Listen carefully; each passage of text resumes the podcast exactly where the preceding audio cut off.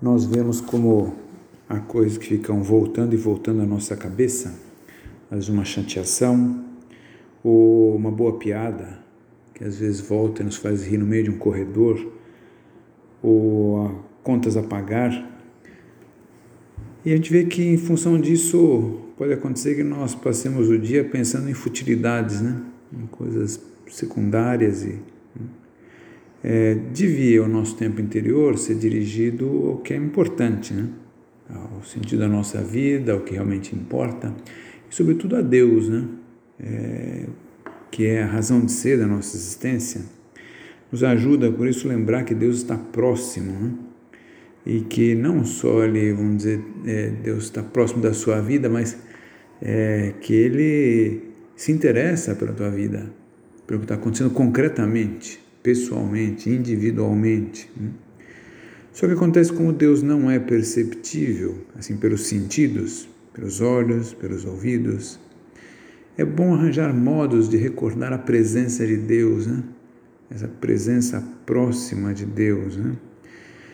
Muitas vezes ajudam a isso esses hábitos cristãos que são, foram surgindo ao longo dos séculos, as imagens, né? tem essa finalidade os crucifixos, própria existência das igrejas né, nos ajuda a isso, a lembrar que Deus está presente. Né?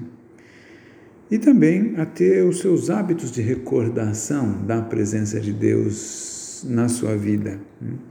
Sei lá, coisa que é uma questão de uma pessoa ir associando. É, quando eu ligo o computador, aproveito, ofereço meu trabalho a Deus. Quando eu pego o celular, digo uma breve oração, uma jaculatória, tenho um movimento do coração para Deus. Quando eu saio de casa, peço ajuda do meu anjo da guarda, peço proteção. E essa recordação de Deus, esse sentido assim da presença de Deus, não é apenas uma lembrança, lembrei, lembrei de Deus que podia não lembrar.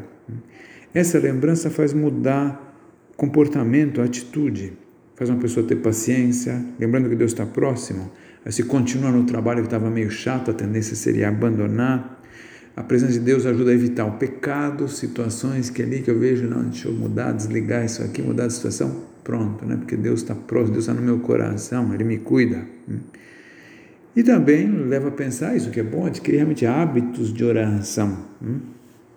É, às vezes momentos em que a pessoa já sistematicamente, ao levantar, ao deitar, em tal situação, quando está no carro, hum, é, orações vocais, para pedir alguma coisa, que eu sempre peço por algo naquela circunstância, ou simplesmente para louvar a Deus. Né? E a gente pensa isso como quem pode nos auxiliar muito nesse sentido, facilitar essa presença de Deus, é Nossa Senhora.